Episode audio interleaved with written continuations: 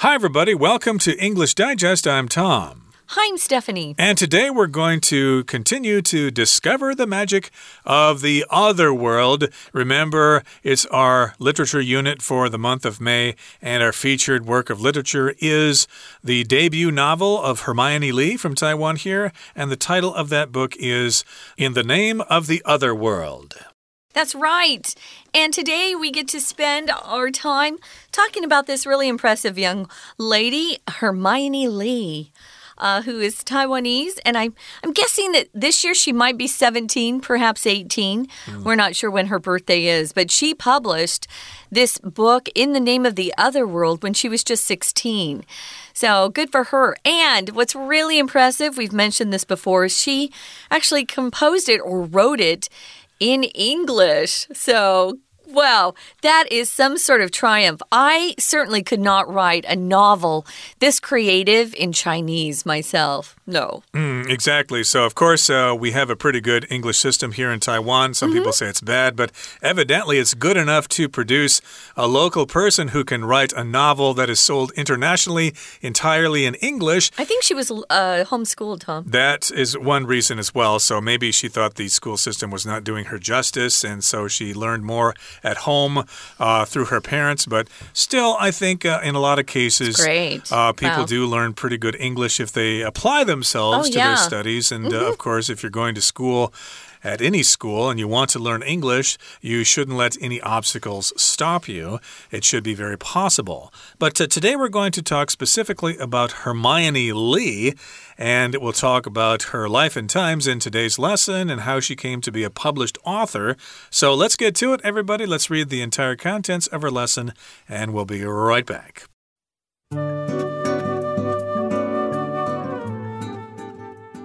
Hermione Lee gained much media attention in her home country of Taiwan when, at just 16, she published In the Name of the Other World, which she composed fully in English despite it being her second language. The book became an overnight success, topping the bestseller list on books.com.tw upon its release. Lee has loved books since early childhood, which her parents promoted by reading to her frequently in English. She consumed adventure stories like those of the Magic Treehouse and Harry Potter series. Her own work reflects this adventurous outlook with changing worlds, imaginative creatures, and her character's growth in wisdom and strength. It isn't only her love of reading that prompts Lee's passion for the pen, but also the support of her community. On her journey to become a published author, Lee found an online group of like minded writers who seek to boost one another's work through mutual assistance and advice, regardless of their level of achievement or fame. This mentality touched Lee greatly as it contrasted with the highly competitive and sometimes hostile atmosphere she encountered in Taiwan's schooling system. Through this writing group's support, Lee found a path to reach her goals through her own labors, landing a book deal with a small but dedicated publishing house in the U.S. Lee is confident that what she's done can be accomplished by anyone with enough determination and passion. She encourages fellow Taiwanese students to dream big and not let life's stresses keep them from pursuing their aspirations. Simply get your ideas down on paper and believe in them, she says. As long as you keep going, you will keep surprising yourself and surpassing your own expectations. Okay, guys, let's get started. Our author is Hermione Lee. And if you're a Harry Potter fan, you'll recognize her first name. It comes from the Harry Potter series um, uh, that uh, J.K. Rowling wrote. I have to admit, um, I'd never seen or heard of this name until I ran into Harry Potter. Hermione. Yeah, it is a British name. It's just not that well known. But I think the whole world knows this name now. Um, a lot of people mispronounce it. I've heard some funny ways to pronounce it. But I think that Hermione Lee's parents were also fans of Harry Potter, and that's how she got her name. She was probably very influenced by that series of books. I've never read Harry Potter myself. I tried to it's start lovely. reading it. I love but, it. Uh, yeah, it's not really my cup of tea. Uh, that sort of fantasy genre of books, but I know my uh, wife and my mother in law uh, enjoyed it very much. Of course, read in Chinese translation. Mm -hmm. But uh, let's uh, talk about Hermione Lee here. She gained much media attention in her home country of Taiwan when, at the age of just 16, she published In the Name of the Other World, which she composed fully in English despite it being her second language. So, of course, when somebody from Taiwan becomes internationally famous, uh, they tend to be a big deal uh, in Taiwan. They receive a lot of media attention. Uh, there'll be news stories about them on TV or on the internet. So, people in Taiwan will probably know about her. And, of course, she became famous when she was only 16 years old. Mm -hmm. And that's when she published In the Name of the Other World. And she composed that book fully in English. Uh, to compose means to create a work of art.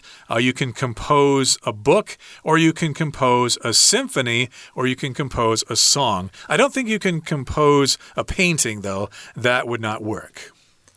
Uh, I know the composition of the painting, they'll often talk about that, what's in the painting.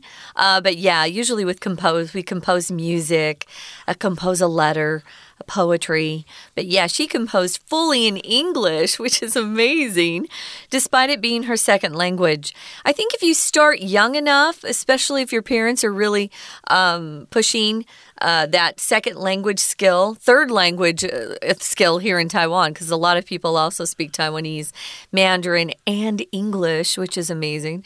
Uh, so she composed her book fully in English, despite it being her second language. The book became an overnight success. When we use overnight like this, it's an adjective. It just means very quickly. It doesn't mean literally that overnight, mm. you know, like eight, ten hours overnight, it was a success. No, it just means it happened very, very quickly. Um, you can use overnight also as an adverb if you're talking about uh, spending the night at a friend's. Oh, yeah, I'm going to stay overnight hey, mom, dad, I'll be back, you know, tomorrow morning. I'm staying overnight at my friend's house. So, yeah, we would have overnight. Uh, slumber parties at my house when I was growing up. My friends would come over and we'd spend the night. Had a lot of fun. Not a lot of sleeping got done. We were mm. playing and laughing and watching movies a lot. So her book became an overnight success, topping the bestseller list on books.com.tw upon or when it was released. Upon just means as soon as it was released. So there's a bestseller list, it looks like, on books.com.tw. Um, and so I'm sure that was thrilling for her. I would have been thrilled. And Lee has loved books since early childhood. And this is what her early childhood looked like. Her parents would read to her frequently in English. So if you are listening out there and you want your kids to have um, a a jump on English before they start school. Uh, read to them when they're really tiny so they can hear those sounds. I know that you have better pronunciation if you are listening to native pronunciation uh, as a young kid. Kids aren't afraid to try sounds out. So um, if you can teach your little ones how to pronounce foreign words when they're tiny, uh, their pronunciation skills will be quite good as they grow up. Uh, I should say, though, that uh, as I was raising my daughter here in Taiwan, I heard lots of local parents trying to speak to their children in English. Uh -huh. Some are good, some aren't so good. And I remember the children having kind of an accent if their parents' English wasn't so good. So I guess you need to have uh, parents who know what they're doing. And I think Hermione Lee's parents were probably very fluent in English uh, because she was able to learn quite well and write a book. Uh, despite English not being her first language, it was her second language. Again, the book was an overnight success. And of course, uh, a website here in Taiwan is called books.com.tw, and it was a bestseller on that website. It's also an app, I believe. You can put that on your phone. Hmm. Uh, Lee has loved books since early childhood, with their parents promoted which her parents promoted by reading to her frequently, as you said. Mm -hmm. And she mm-hmm. consumed adventure stories. She read them and enjoyed them. And these adventure stories, uh, for example, were the Magic Treehouse series and the Harry Potter series. And her own work reflects this adventurous outlook with changing worlds, imaginative creatures, and her characters' growth in wisdom and strength. So, if you're adventurous, you're trying new things and you're going on adventures to strange places and learning new things and challenging yourself. And if you have an outlook, that just means or just refers to how you see things. So, if you know someone who has an adventurous outlook, it means they like traveling, they like talking to new people and learning new things, and not just staying home and playing video games. Right. So she had uh, a lot of experience with this um, fantasy, I think, from the books that her parents would read to her when she was younger. Um, it also. Uh, I think attributes her success to um, her parents because they also helped her, uh, you know, be more creative and imaginative. I love that her characters, in her book at least, they grow in wisdom and strength. She's just a teenager, and yet she understands um, what maturity means and what it means to grow in wisdom and strength. A lot of kids are too busy being kids, but it sounds like she was quite mature for her age. Um, I think some of that is being uh, homeschooled too. Mm, uh, yeah. So it isn't only her love of reading that prompts Lee's passion for the pen or for writing. That's kind of a fun way to say that. But also the support of her community. They're not talking about her neighborhood where she lives. We refer to community sometimes to talk about people who have similar interests or hobbies or passions. Um, the musical community, a lot of people hang out with friends who are also musical because they can um, either play their instruments together or talk about. Uh, you know things that they love. I know a group, a community group that uh, just talk gets together once a week to talk about film and films they love and how they want to, uh, you know, um, shoot the next uh, great movie that will hopefully be be uh, given an Oscar. Um, so lots of these uh, creative communities get together and they help and support each other, and that's what she found uh, to be the case for her. Now, when you use this word prompt. Um, usually we talk about being prompt as meaning being quick or not being late, right? Mm. Be prompt to school or be prompt to your meeting or be prompt to your appointment. Uh, be on time. But here, prompt um, is being used as a verb, and it just means that uh, it kind of uh, triggered her um, her interest or pushed her interest in a certain direction to prompt something. It could be to encourage that sort of thing or to assist. Um, so, yeah, it prompted her passion for the pen, her love of writing. Right. So I could say, for example, the disappearance of the celebrity's child prompted a nationwide search. Okay, that brings us to the midway point in today's lesson. Let's take a break right now and listen to our Chinese teacher.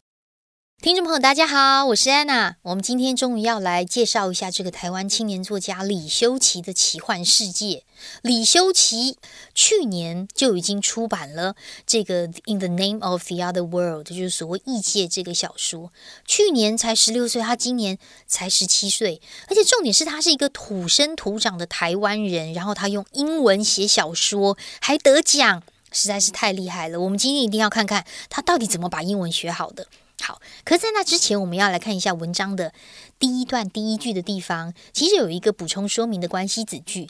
先行词就是这个斜体字的这本小说《In the Name of the Other World》。逗点之后的 which 到句尾的话呢，就可以挂号起来，补充说明一下这本书啊，它就是全英语创作的这本书。好，那么这个小说呢，当然一举就获得成功啦，整个是一出版就是立刻称霸博客来的畅销书的排行榜。为什么会这样呢？因为其实李修齐他从小就爱看书，那么他的父母亲就常常用英文来读故事给他听，让他养成阅读的习惯。所以读得多的话，自然而然写的稍微就会比较好一点。那么在第一段的第三句，我们来看一下这句要特别注意一下，因为逗点之后的汇聚，我们知道汇聚前面打了一个逗点，就是所谓补充说明的关系子句。那到底要补充说明什么呢？或许前面先行词并不是 early childhood 哦，而是逗点之前整个句子。Lee has loved books since early childhood。自从很小的时候，李修齐就很喜欢读书。逗点之后，which 这一件事情是 her parents promoted，他的父母亲努力鼓励他的。By doing something，借由常常用英文读。故事书给他听。那么接下来我们就看到啊，他当时到底读什么东西呢？他大量阅读像是《神奇树屋》啊、《Harry Potter》啊这一系列的冒险故事。所以其实他个人的作品也会反映出一些大胆创新的观点，搭配那种奇幻的世界。然后呢，我们就会觉得这个内容是很丰富的。可是，其实李修齐对于阅读的热爱。激发了他对写作的热情，当然没有错。最重要的是，他有一群社团的支持。我们先看一下第二段第一句这个地方，这里我们先把 it 跟后面的 that 好，这个地方要先抓出来。其实。It is 跟后面的 that 你可以用框的把它框起来，它算是一个强调句，或者是所谓的分裂句。那比较特别的是，这个强调分裂句呢，它除了强调李修齐对于阅读的热爱之外，还插入了一个 not only but also，不止 A 而且 B。好，所以我们到底要说什么呢？如果我们先把这个强调句分裂句的 it is 跟 that 用手指遮掉。你会发现，句子本来没有任何强调，句子剩下的就是不只是对阅读的热爱，同样也是因为李修齐他的 community 的一个支持。那么我们现在把要强调的东西放在 it is 跟 that 的中间，并不仅仅只有热爱，而另外一个社团的支持还更重要。好，所以这个是一个强调句、分裂句。如果我们看到 it is 跟 that 的时候啊，有时候 it 不是虚主词，有时候它要是分裂句。假设它是分裂句的话，有一个很好的判别方式，就是我们把 it is 跟 that 都用手指遮起来，剩下的句子如果是完整句子，什么都不缺，它就是一个强调句。We're gonna take a quick break. Stay tuned. We'll be right back.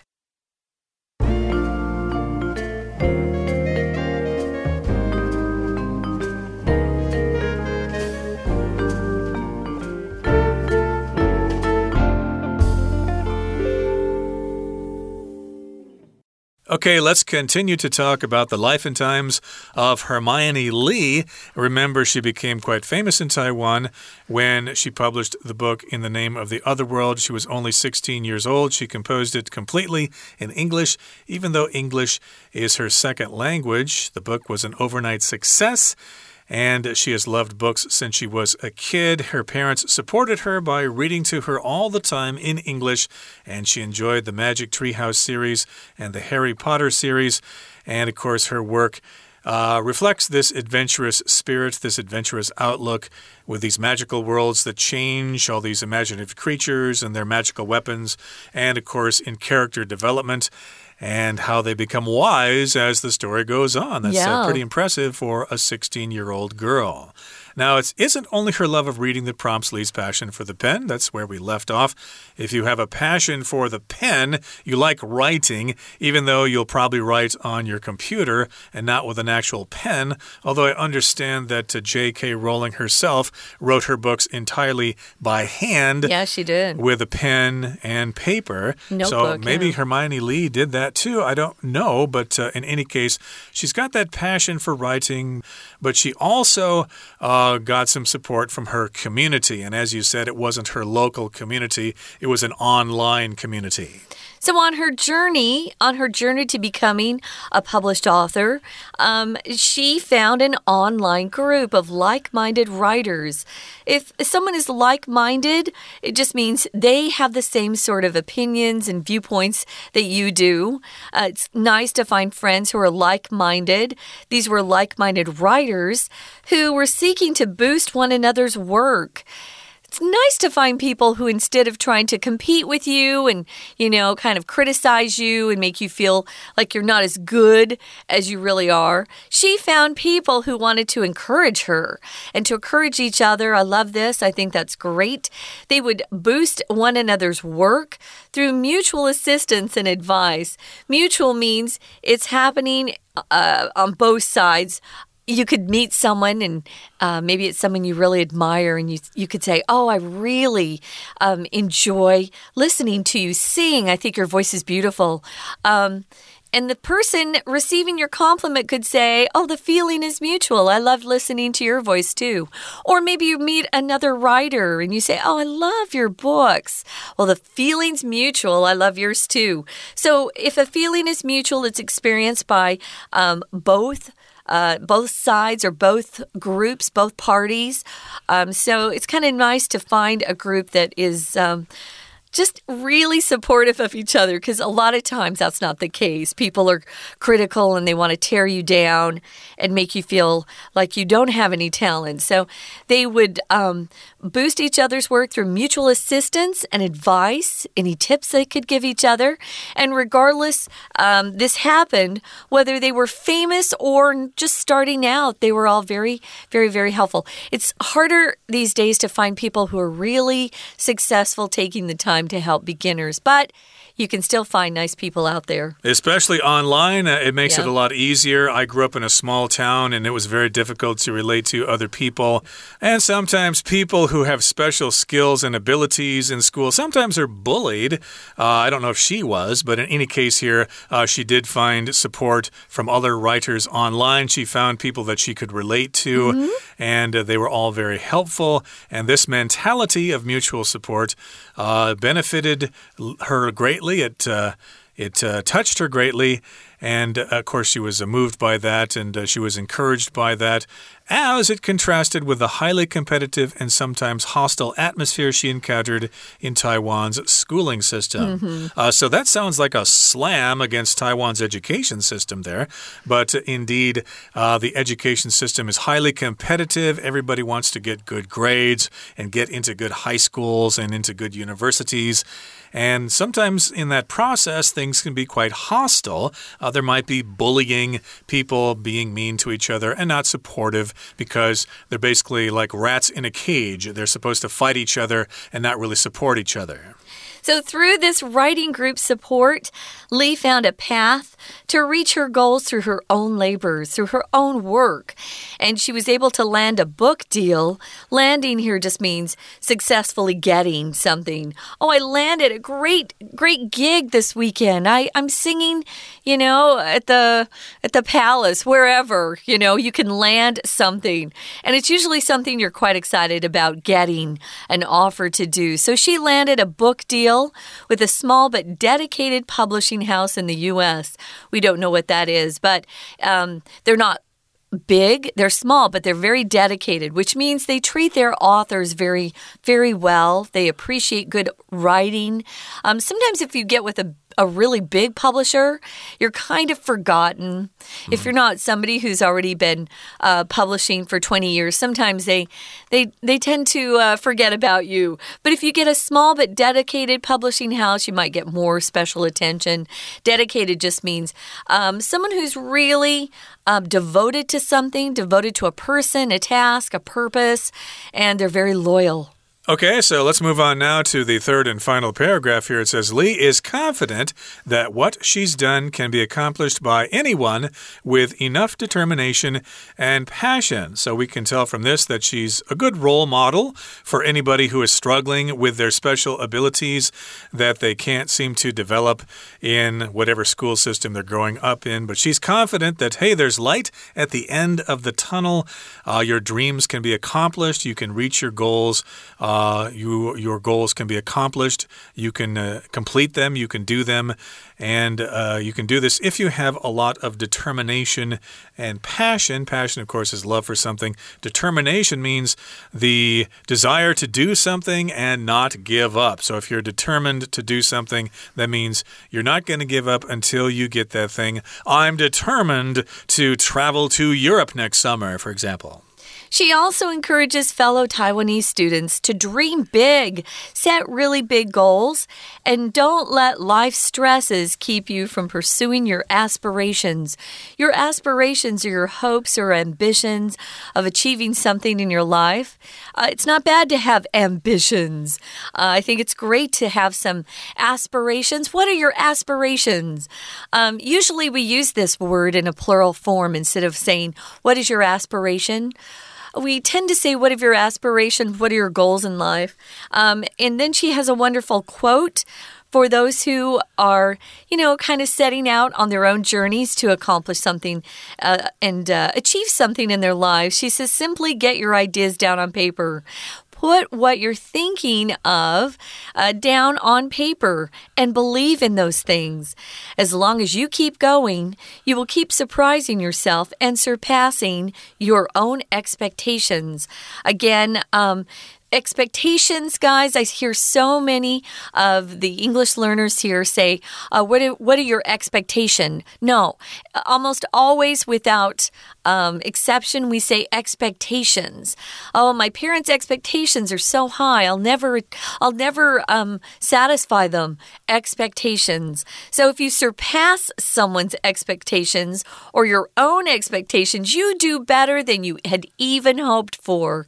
And so that's pretty, that's pretty good advice. I think it's great and it's very helpful and encouraging as well. Right. So yeah, just start writing. Sometimes you don't have any ideas or you just don't know what to do. So get those ideas down on paper. Get started. And sometimes, of course, uh, you can achieve uh, something magical if you take the old pen and a piece of paper and write that way mm -hmm. instead of relying on the computer screen.